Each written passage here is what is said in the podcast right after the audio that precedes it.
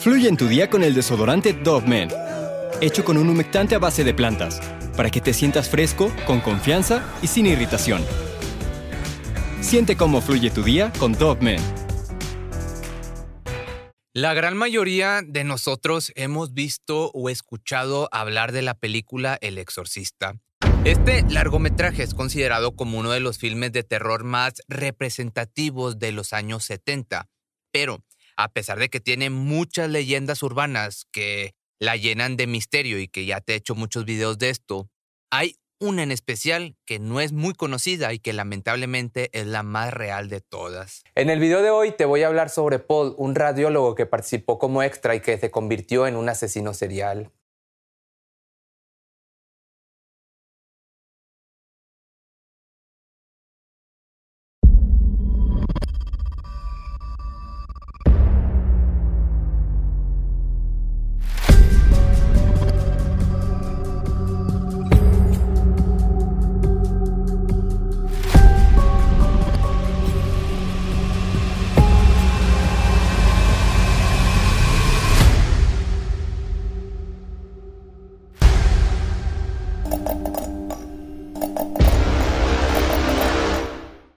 Nacido el 24 de agosto del año de 1940 en una pequeña ciudad de nombre Lansdale, esto en Pensilvania, Paul Patterson creció bajo la estricta mano dura de un padre autoritario y estricto que no dudaba en infligir castigos físicos ante cualquier indisciplina. Desde pequeño era reprendido por cuestiones sin sentido como escuchar música en la radio, querer salir al cine o a la discoteca con sus amigos en un fin de semana. Según explicaría él mismo, muchos años después, aquella violencia que vivió lo marcaría profundamente, generando un odio hacia su padre, además de una necesidad perversa de venganza que jamás lograría descargar con él, sino con desconocidos. Aparte de esto, muy poco se sabe de los primeros años de vida de Paul. Para los años de los 60 incursionaría en el oscuro mundo del alcoholismo luego de alistarse en el ejército. Según varios testimonios, el joven se pasaba los días completamente ebrio hasta que lo echaron de las líneas militares y no tuvo más elección que volver a Lansdale. Ya de vuelta a su tierra natal, logró solventar parte de sus gastos y adicciones al alcohol con un pequeño trabajo en una tienda de conveniencia, pero no duró mucho tiempo ahí. Con la intención de hacer algo con su vida, entonces se mudó a Nueva York en el año del 64 pero de nuevo su mala actitud y sus problemas con la bebida le hicieron desperdiciar varias oportunidades laborales. En la ciudad de los rascacielos conoció a un hombre mayor que él con quien entablaría una relación sentimental muy poco sana, pues ambos tenían la costumbre de asistir a fiestas alocadas y de consumir cantidades gigantescas de alcohol y de sustancias tóxicas, casi sustancias ilegales, casi todos los días de la semana. En sus momentos de lucidez, Paul acudió a la Universidad de Nueva York con la intención de graduarse como técnico en radiología neurológica. Luego de unos cuantos meses de excesos y una vida hedonista, la ruptura amorosa con su novio dejó al joven lo suficientemente triste como para querer mudarse a Brooklyn y empezar de nuevo ahí. Comenzó a trabajar en el Hospital Universitario de Nueva York, conocido actualmente como Hospital Tisch. De forma inesperada se convirtió en uno de los miembros más queridos y respetados por sus colegas debido a su conocimiento y su buen trato con la gente. Ya para finales del año del 72, William Fredkin, un director de cine, estaba buscando una posible ubicación para su próxima película de terror con el nombre de El Exorcista. Así, llegó a las puertas del hospital universitario con la meta de observar en directo cómo trabajaban los médicos en su campo y poder conseguir más ideas para su proyecto. Se cuenta que mientras presenciaba un angiograma, es decir, una radiografía con la cual se pueden apreciar mejor los vasos sanguíneos, le llegó de inmediato una visión, representar esta misma prueba diagnóstica en su nuevo filme.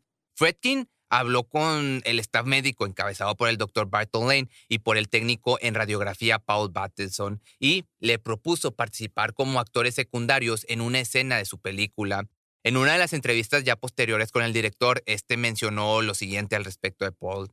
Era un joven muy agradable. Recuerdo que usaba un brazalete de cuero con tachuelas y tenía un arete, que en el año de 1972 no era habitual en el lugar de trabajo. Te digo, esto fue lo que dijo el director. Así fue, ya volviendo a donde estábamos, que a principios del año del 73 el equipo de rodaje de Fredkin regresaron al hospital con la intención de grabar las secuencias en la que Regan interpretada por la actriz Linda Blair, es sometida a una prueba de diagnóstico radiológica para determinar si tiene alguna lesión cerebral. En esta escena, la interpretación de Bateson es la de un técnico de gesto amable y con una actitud serena que explica a la niña dónde tiene que colocarse para su diagnóstico. Si has visto esta película sabrás a cuál escena me estoy refiriendo y si no, pues te voy a estar dejando parte del filme para que lo recuerdes. La verdad es que aunque su aparición no fue nada pues del otro mundo, al parecer por las imágenes que se recuperaron de las tomas falsas se puede ver a un Paul riéndose con la protagonista y hablando con el director de una forma digamos tranquila, nada que pudiera presagiar los horribles crímenes que cometería ya años después. Cuando su labor como actor de reparto acabó y el equipo de rodaje salió, Paul volvió a su vida normal, aunque con un preocupante aumento en el consumo de alcohol que terminaría por afectar su desempeño laboral. En el año de 1975, la dirección del centro decidió despedirlo por llegar completamente ebrio en un lunes. Durante esta época y al mismo tiempo que la vida de Paul se desmoronaba, en los próximos años siguientes, la comunidad gay de Greenwich Village sufriría una serie de crímenes a sangre fría. Seis cuerpos de hombres homosexuales no identificados aparecerían en partes en bolsas de basura en el río Hudson. Y debido a la naturaleza de los crímenes, es decir, que en su totalidad se trataba sobre la comunidad homosexual, las autoridades no le daban prioridad a la investigación pertinente. Rara vez los periódicos informan sobre los crímenes. Esto fue lo que escribió el periodista y activista gay Arthur Bell de The Village Boys.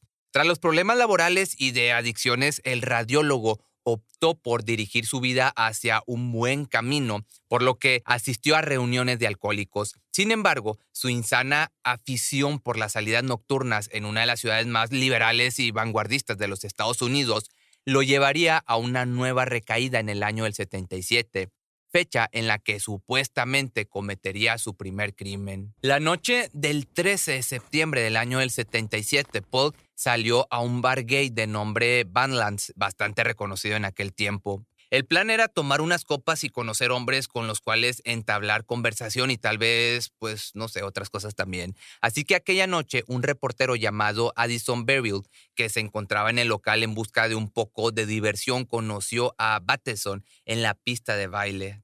Ambos hablaron, bailaron toda la noche y consumieron múltiples sustancias ilegales. Y para eso de las 5 de la mañana, el periodista le propuso terminar la fiesta en su departamento arriba del Guayabo.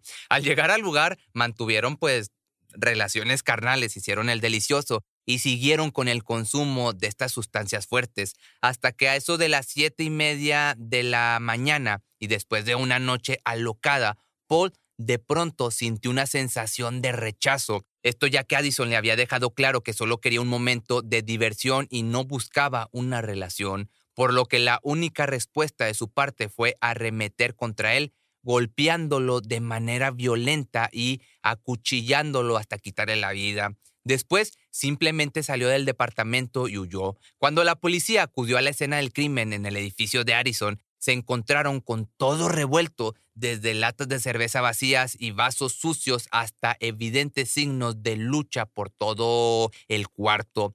Lo curioso es que no se veían pruebas de que aquel fuera una escena de un robo, ya que la entrada no había sido forzada, por lo que el primer pensamiento de los investigadores es que la víctima había dejado entrar al agresor. Ese mismo día, uno de los amigos más cercanos de Harrison, llamado Arthur Bell, publicó en el periódico un artículo en el cual exhortaba a este criminal a entregarse a las autoridades y decía lo siguiente. El televisor, la grabadora, la máquina de escribir, cosas de las que un delincuente de poca monta podría deshacerse fácilmente, no se habían llevado. No fue un delito de allanamiento. Beryl había llevado a su agresor a casa o le había permitido entrar al apartamento. Como te digo, esto fue lo que escribió en el periódico, pero lo más sorprendente es que tan solo ocho días después, el autor de este terrible suceso se puso en contacto con él ya que quería contar su versión de los hechos y decía lo siguiente. Algo me golpeó. Harrison no había sido recíproco. No solo no fue recíproco en el acto sexual en sí, sino tampoco en el acto del alma. Yo quería algo duradero, algo que fuese más allá del sexo, hacia la amistad, un amante, un matrimonio. Como te digo, esto lo dijo Paul, pero no fue todo. Aparte agregó, no puedo entender exactamente lo que hice. También confesó que tenía problemas con el alcohol y que en parte eso había hecho estallar su cabeza y atacarlo sin pensarlo dos veces en el momento. Tomé un sartén pesado de la cocina y noqueé a Harrison. Luego abrí un cajón de la cocina, saqué un cuchillo y lo clavé en el pecho de Harrison. Lo clavé demasiado fuerte. Todas estas confesiones llegaron obviamente bajo anonimato, pero esa misma noche Bell recibiría una segunda llamada de un desconocido de nombre Mitch, el cual señaló a un tal Paul Bateson como el responsable de haberle quitado la vida a su amigo. El periodista con un poco al principio de incredulidad, pero sin ninguna otra pista a la cual recurrir, decidió llamar a la policía y avisarle sobre la supuesta confesión de Mitch. Cuando las patrullas llegaron al departamento de Paul para detenerlo, se llevaron la sorpresa de que este sujeto los estaba esperando. Según los investigadores, el criminal sabía el por qué estaban ahí y con un gesto desinteresado señaló el artículo de Bell y no opuso resistencia alguna cuando lo esposaron.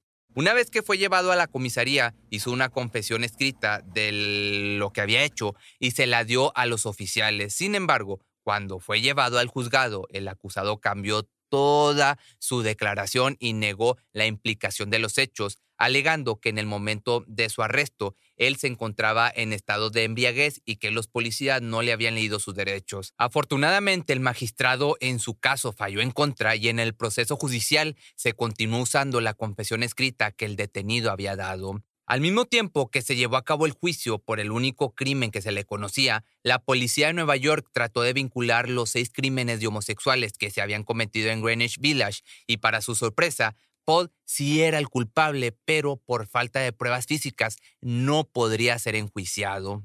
Esto se pudo saber luego de que el radiólogo mantuviera una conversación con su amigo Richard Ryan, el cual le confesó que deshacerse de los cuerpos era la parte más difícil del proceso. Así, a principios del año del 79 se dio inicio a una serie de juicios en contra de Paul en la Corte Suprema del Estado de Manhattan. Durante todo este tiempo mantuvo siempre de manera pública que era totalmente inocente de todos y cada uno de los cargos de homicidio de los cuales se le estaba acusando.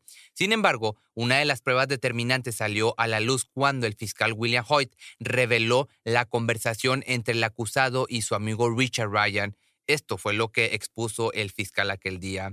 Le dijo al señor Ryan que matar es fácil, que deshacerse de los cuerpos es la parte más difícil. Dijo que cortó a sus víctimas y puso las partes en bolsas de basura de plástico para deshacerse de ellas. Pero, como te comenté, las pruebas sobre los demás crímenes no eran suficientes, así que el juez Maurice Goldman desestimó cualquier implicación de Paul con los otros seis homicidios al ser demasiado efímero para tener alguna relación o conexión con este caso. No obstante, el jurado sí pudo declarar culpable a Paul de la muerte de Berry y lo sentenciaron a 20 años de prisión. Al llegar a su celda, una de las primeras personas en visitarlo para platicar con él fue el director que le había dado el papel de extra, William Fredkin. Ahí entablaron una conversación en la que Paul le dio detalles sobre sus demás crímenes y esto ayudó a inspirar su siguiente película llamado Cruising o La Casa. La cinta retrata la vida de un oficial de policía que se infiltra en la ciudad de Nueva York para resolver una serie de crímenes de hombres homosexuales en los años 70. El 25 de agosto del año 2003, es decir, a más de 24 años después de su condena, Paul quedó en libertad condicional. Según los registros, este pudo haber muerto en septiembre del año 2012, pero no hay ninguna confirmación de esta información, por lo que actualmente puede ser que siga habiendo un asesino serial entre nosotros, o quizás seas tú el que me estás viendo. Pero bueno, nos vemos en día de mañana o el lunes, dependiendo de cuándo suba este video y pues sí, nos vemos en el siguiente video. Fluye en tu día con el desodorante Dove Men, hecho con un humectante a base de plantas, para que te sientas fresco, con confianza y sin irritación. Siente cómo fluye tu día con Dove Men. Cuando el tráfico te sube la presión, nada mejor que una buena canción. Cuando las noticias ocupen tu atención, enfócate en lo que te alegra el corazón. Y cuando te sientas mal, un buen médico te ayuda a sanar.